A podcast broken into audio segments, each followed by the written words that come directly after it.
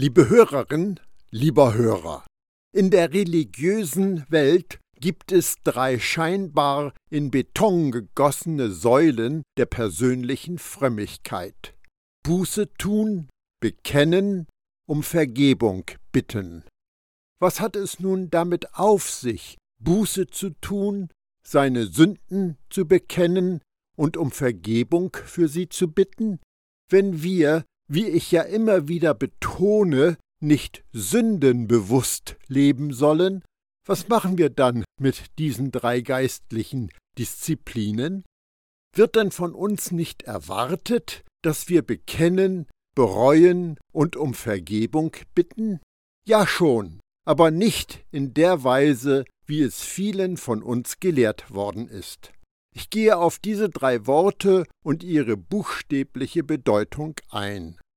Bekennen wird ein Wort übersetzt, das im Griechischen meint dasselbe sagen wie ein anderer. Als Glaubende werden wir ermahnt, deshalb wollen wir uns Gott mit aufrichtigem Herzen voller Vertrauen und Zuversicht nähern.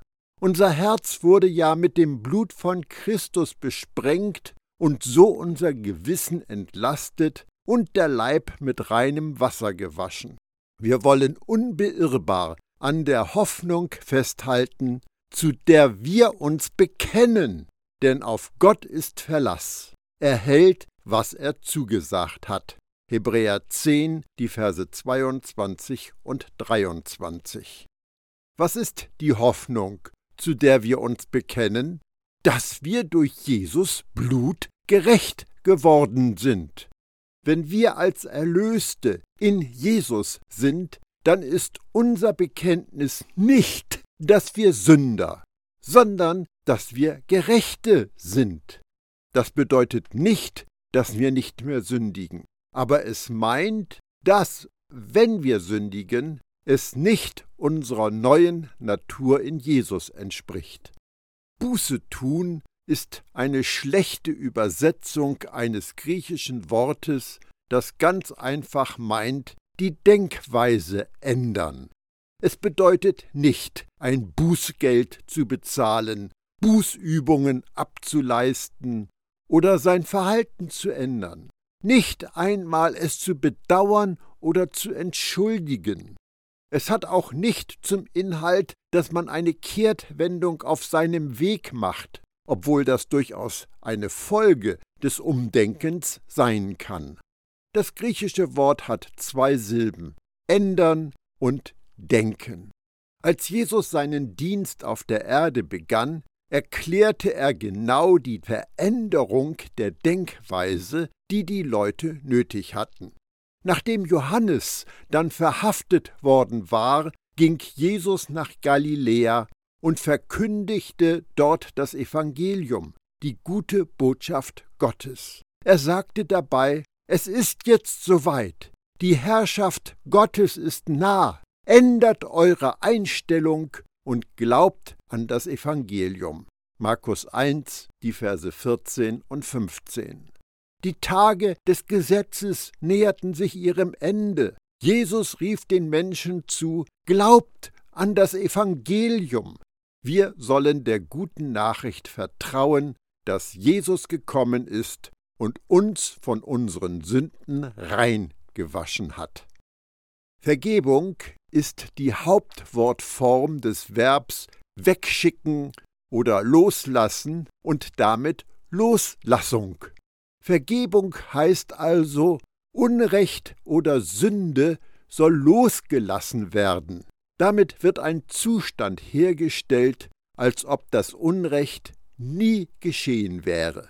In diesem Sinn hat Gott unsere Sünde losgelassen. Er hält sie uns nicht mehr vor, weil es sie bei ihm nicht mehr gibt. Wenn eine Bank dir deine Schuld erlässt, bedeutet das, dass die Schuld bezahlt worden ist. Paulus macht eine interessante Aussage. Denn der Lohn den die Sünde ihren Sklaven zahlt, ist der Tod.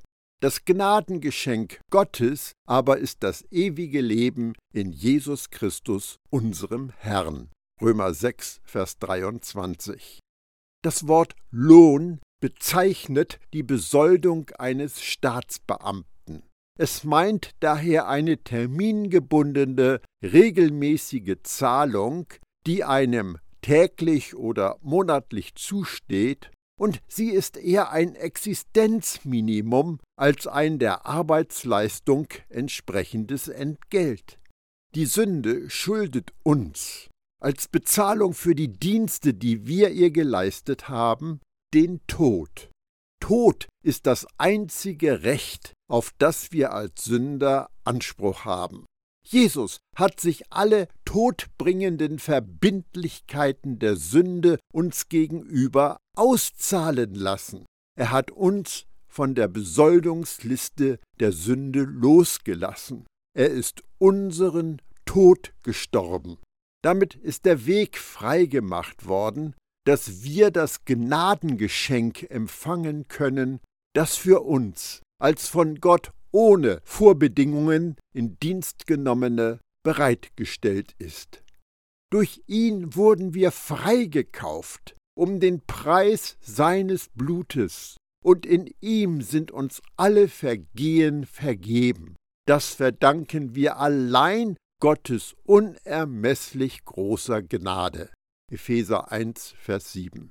Uns ist vergeben worden, Vergangenheitsform. Uns wird nicht jetzt in unserem christlichen Alltag vergeben. Wir arbeiten nicht auf eine Vergebung hin. Uns wird nicht irgendwann in der Zukunft vergeben. Für alle unsere Sünde, vergangene, gegenwärtige, zukünftige, ist am Kreuz bezahlt worden. Uns ist nach dem Reichtum seiner Gnade vergeben, nicht durch irgendetwas, was wir durch unsere religiösen Aktivitäten oder neu definierten Vorstellungen von Buße und Bekennen aufbieten können. Wenn wir jemals die Reichtümer ermessen könnten, die uns durch Gnade zuteil wurden, dann würden wir verstehen, wie viel uns vergeben worden ist. Nichts in der gesamten Schöpfung kommt auch nur im entferntesten dem Wert nahe, was durch Jesus Blut bezahlt wurde. Im konservativen Christentum legt man häufig viel Wert auf ein genaues Lesen der Bibel. Ich bin deshalb immer wieder erschrocken, wie oberflächlich von konservativen Christen Bibeltexte gelesen und aus dem Textzusammenhang gerissen werden, nur damit sie eine vorgefasste Meinung stützen. Häufig erlebe ich, dass diese Christen dazu noch beratungsresistent zu sein scheinen. Darum gehe ich an dieser Stelle auf eine Aussage ein, die viele Christen so verstehen, dass wir täglich oder sogar stündlich Gott unsere Sünden bekennen müssten. Die Begründung dafür ist, dass das nötig sei, um in Gemeinschaft mit Gott zu bleiben. Die Aussage von Johannes im 1. Johannes 1, Vers 9 ist so ein Vers, den viele aus seinem Zusammenhang reißen und dazu benutzen, die Vorstellung zu untermauern, dass Gläubige ihre Sünden bekennen müssen, um Vergebung zu bekommen und vor Gott recht dazustehen. Wusstest du eigentlich, dass eine Forderung, bei Gott das Konto auszugleichen, in der Bibel nicht vorkommt? Warum eigentlich nicht? Weil Gott kein Sündenkonto führt. Gott rechnet uns unsere Sünde nicht an. Warum meinen wir dann, sie auf einem Konto beim Teufel anlegen zu müssen? Nun zu dem fraglichen Text. Wenn wir unsere Sünden bekennen, ist er treu und gerecht. Er vergibt uns die Sünden und reinigt uns von allem Unrecht. 1. Johannes 1, Vers 9. Ist diese Aussage an Christen gerichtet, die ihre Sünden bekennen müssen, damit ihnen vergeben werden kann? Gibt es eine sich ständig wiederholende Sündenvergebung? Was passiert mit mir, wenn ich eine Sünde vergesse oder übersehe und sie nicht bekenne? Liebe Hörerin, lieber Hörer, zu meinen, dass dieser Vers für Glaubende geschrieben ist, widerspricht direkt allen Aussagen der Bibel. Das Evangelium bezeugt, dass wir allein aus Gnade durch unser Vertrauen in Jesus gerettet sind. Der angesprochene Text ist für Ungläubige geschrieben. Das erkennen wir ganz klar, wenn wir 1. Johannes 1 ganz im Zusammenhang lesen. Paulus, der Apostel der Gnade, der das weitaus meiste von dem geschrieben hat, was wir Neues Testament nennen, erwähnt Sündenbekenntnis vor Gott nicht. Wenn das Bekenntnis seiner Sünde für den Gläubigen so wichtig ist, wie einige behaupten, dann hat Paulus uns eine entscheidende Information vorenthalten. Man sollte dann doch davon ausgehen, dass er es mindestens einmal gesagt hätte. 1. Johannes 1, Vers 9, geschrieben von Johannes, ist die einzige Stelle in all den Briefen des Neuen Testaments, die ein Sündenbekenntnis bei Gott erwähnt. Und dieser Text ist nicht für Glaubende geschrieben. Der ungläubige Mensch wird vom Heiligen Geist überführt, dass er ein Sünder ist, der einen Erlöser braucht. Aber wer Jesus angenommen hat, ist ein gerechter Heiliger, der im Licht wandelt. Um eins klarzustellen, ich sage nicht, dass wir nicht mit dem Heiligen Geist über die Kampfansagen des Fleisches reden sollten. Ich sage nicht, dass wir es ableugnen sollten, dass wir gesündigt haben. Ich sage nicht, dass Sünde in Ordnung ist. Ich sage nicht, dass wir keine göttliche Traurigkeit über Sünde empfinden dürfen. Du brauchst nur auf den Horror am Kreuz zu schauen und auf das Leiden von Jesus, das er für uns ertragen hat, um die ganze Bösartigkeit der Sünde zu sehen. Wir wollen ein Leben führen, das Jesus ehrt und erhöht. Wir wollen seinem Namen kein schlechtes Zeugnis geben.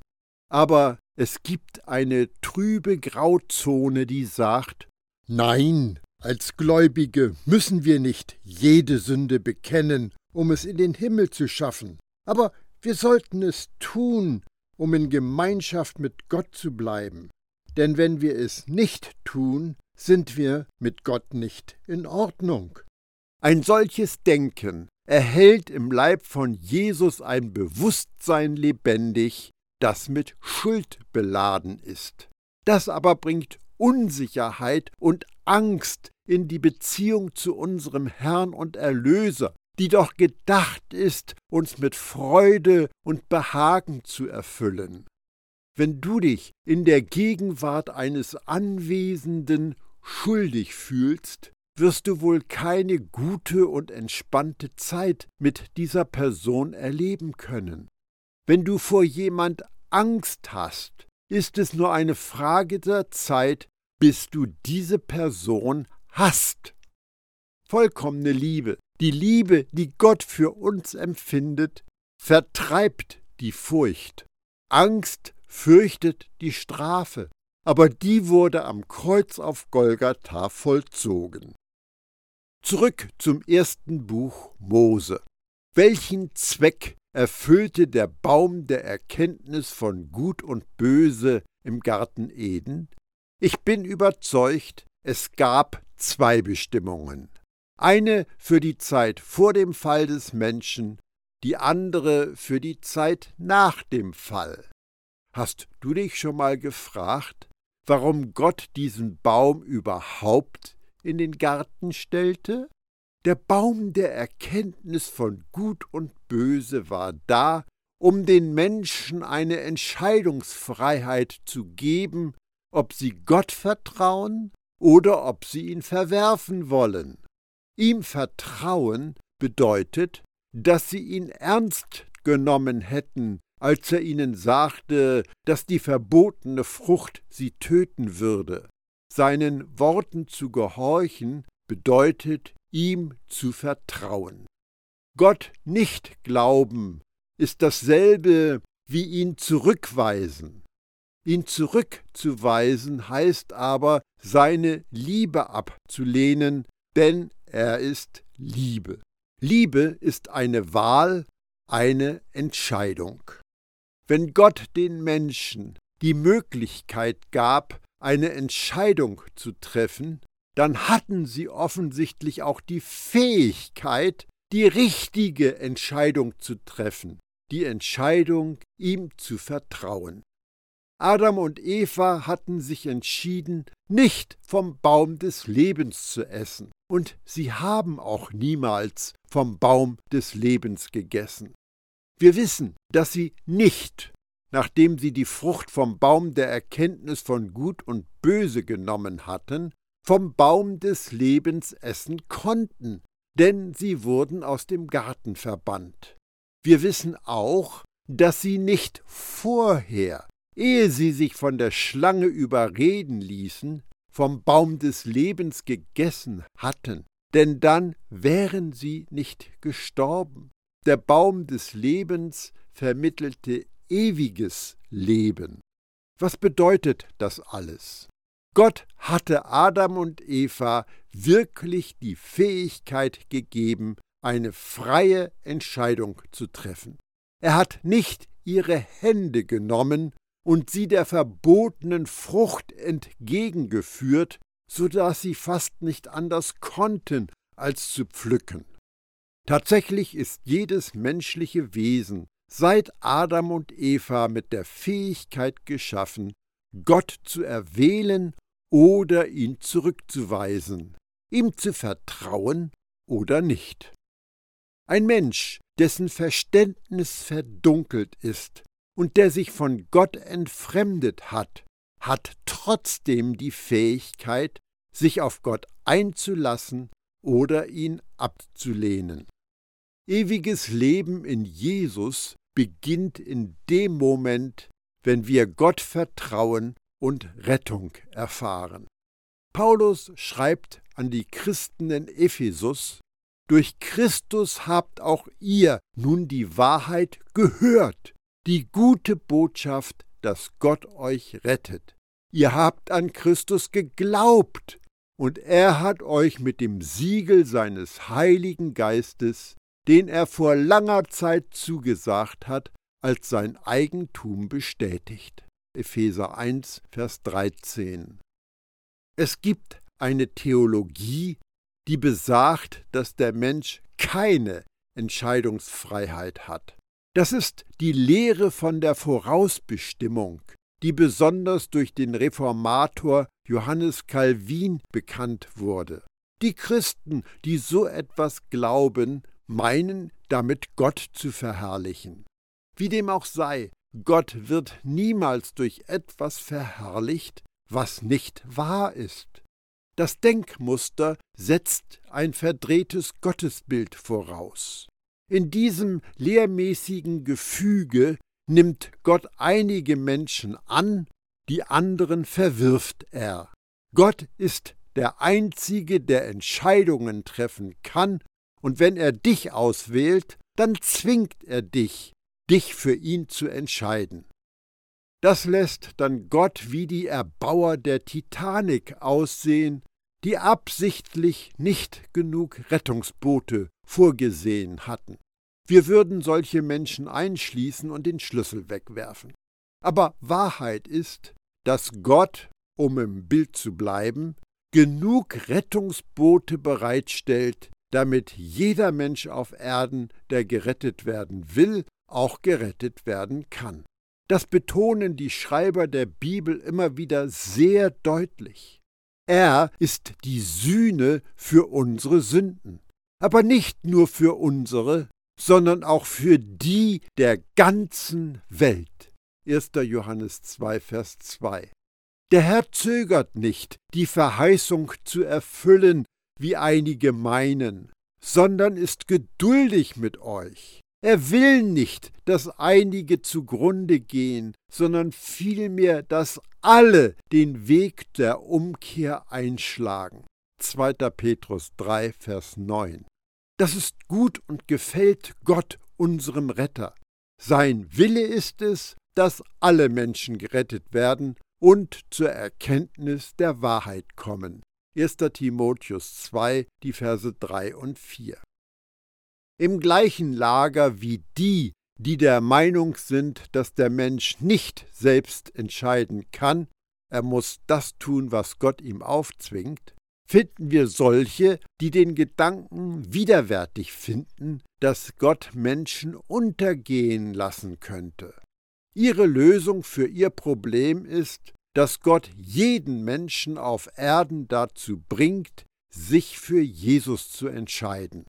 Die Lehre wird Allaussöhnung oder christlicher Universalismus genannt. Aber auch da gibt es wieder keine Entscheidungsfreiheit für den Menschen. Wenn keiner eine Wahl hat und jeder tatsächlich gerettet wird, wozu musste dann Jesus sterben? Denke darüber einmal nach. Die Folgerungen aus diesen falschen Vorstellungen, bei denen der Mensch nicht wirklich eine Wahl treffen kann, beeinflussen das Leben als Christ ganz gewaltig. Es kommt in der Gemeinde in Jesus Ekklesia zu einer schicksalsergebenen Haltung. Es kommt ja doch, wie es kommen muss mit einer Einstellung, dass unser persönlicher Glaube letztlich nicht zählt und wir sowieso keine Wahl haben, wird Gott für jedes Übel in der Welt verantwortlich gemacht. Ich denke, der Hauptgrund dafür, dass so viele der Lüge glauben, dass wir Menschen keine echte Entscheidungsfreiheit haben, ist der menschliche Stolz. Wenn ich weiß, dass mein Glaube etwas ausmacht, bedeutet das für mich, dass Gott mir Verantwortung gegeben hat und ich mich deshalb nicht in einer Opferrolle verstecken kann. Um es noch einmal ganz deutlich zu sagen, wenn wir die Möglichkeit haben, eine Wahl zu treffen, können wir nicht länger Opfer sein. Vor dem Fall, hat Gott den Baum der Erkenntnis von Gut und Böse in den Garten gepflanzt, um ein Prinzip einzuführen. Der Mensch hat die Freiheit, Entscheidungen zu treffen. Was ist aber nun der Zweck des Baums der Erkenntnis von Gut und Böse nach dem Fall des Menschen? Nachdem Adam und Eva von der verbotenen Frucht gegessen hatten, diente der Baum der Erkenntnis von Gut und Böse der gleichen Absicht wie später das Gesetz. Denn auch durch das Befolgen von Gesetzesvorschriften steht kein Mensch vor Gott gerecht da, ist gerechtfertigt. Das Gesetz führt vielmehr dazu, dass man seine Sünde erkennt. Römer 3, Vers 20. Jener Baum offenbarte den Menschen, dass eine Beziehung zu Gott durch unsere eigene Gerechtigkeit unmöglich ist. Es gibt nur einen Weg zu einer erfüllenden Gemeinschaft mit Gott, und der geht über das Geschenk seiner Gerechtigkeit. Seit Adam und Eva bemüht sich die Menschheit, selbst zu bestimmen, was gut ist und versucht durch das eigene Gutsein und die eigene Gerechtigkeit zu Gott zu kommen. Aber erst wenn wir erkennen, wie verworfen wir ohne Gott wirklich sind, werden wir bereit sein, uns mit seiner Gerechtigkeit beschenken zu lassen. Der Baum der Erkenntnis von Gut und Böse und das Gesetz wurden gegeben, um die menschliche Ungerechtigkeit bloßzustellen.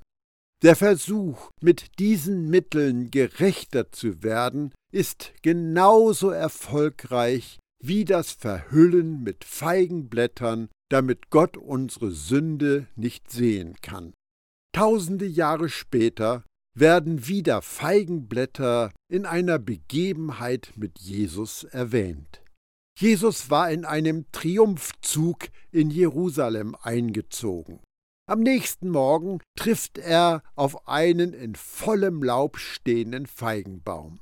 Ich meine, dass diese Geschichte uns viel über menschliche Bemühungen und Selbstgerechtigkeit lehren kann.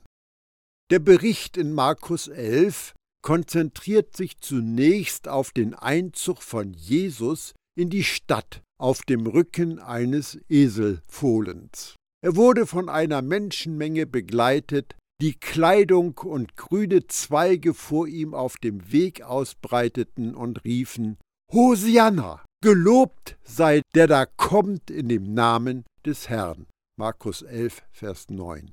Den Leuten war dabei aber absolut nicht bewusst, dass Jesus auf dem Weg zum Kreuz war.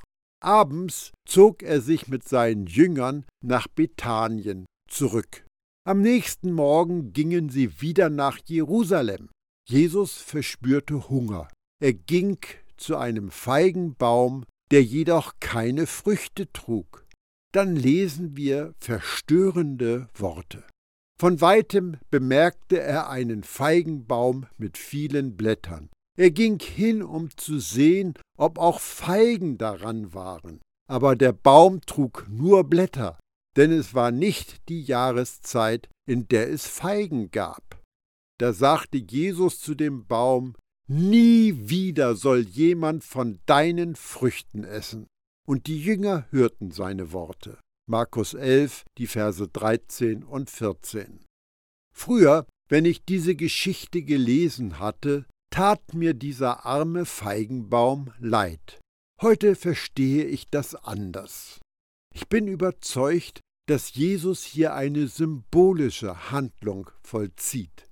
Die Feigenblätter spielten eine wesentliche Rolle in der ersten selbstgerechten Handlung in der Menschheitsgeschichte.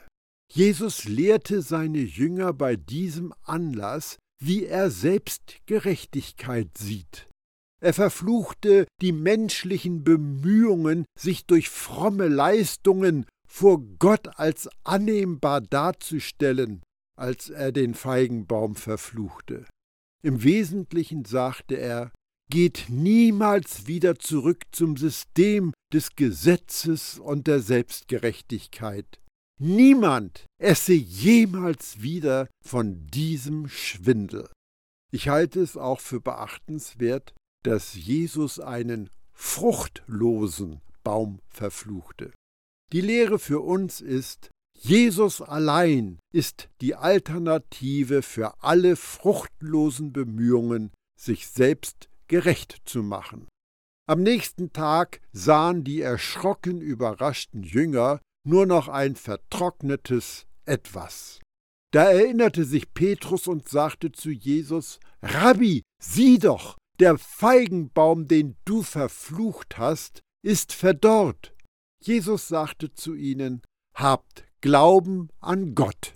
Amen, ich sage euch, wenn jemand zu diesem Berg sagt, hebe dich empor und stürz dich ins Meer, und wenn er in seinem Herzen nicht zweifelt, sondern glaubt, dass es geschieht, was er sagt, dann wird es geschehen. Darum sage ich euch, alles, worum ihr bittet, glaubt nur, dass ihr es schon erhalten habt, dann wird es euch zuteil. Markus 11, die Verse 21 bis 24. Wenn wir den Feigenbaum entfernen, können wir auch den Berg beseitigen. Glauben zu haben heißt, überzeugt zu sein, dass Gott auch wirklich der ist, der er vorgibt zu sein. Dieser Abschnitt sagt mir, wenn ich alle meine Versuche aufgebe, mich vor Gott mit meiner selbstgemachten Frömmigkeit als gerecht und würdig darzustellen und allein darauf vertraue, dass ich durch Jesus Leben, Leiden, Sterben und Auferstehen gerecht gemacht worden bin, dann wird mein Gewissen frei sein von Schuld und von dem Empfinden von Unwürdigkeit. Wenn wir glauben können, dass wir würdig sind, dann würden wir ohne Zögern alles aus Gottes Hand empfangen. Wenn wir uns der Selbstgerechtigkeit entledigen, bekommen wir den Schlüssel zu einem wunderbaren, von Vertrauen strotzendem Leben. Wir leben wegen der Gnade. Wir bekommen alles wegen der Gnade und wir empfangen es durch unser Vertrauen in Gottes Gnade. Ich beende diesen Impuls für gelebtes Gottvertrauen mit einem Gruß von Paulus, den ich aber mit einem guten Gewissen weitergebe.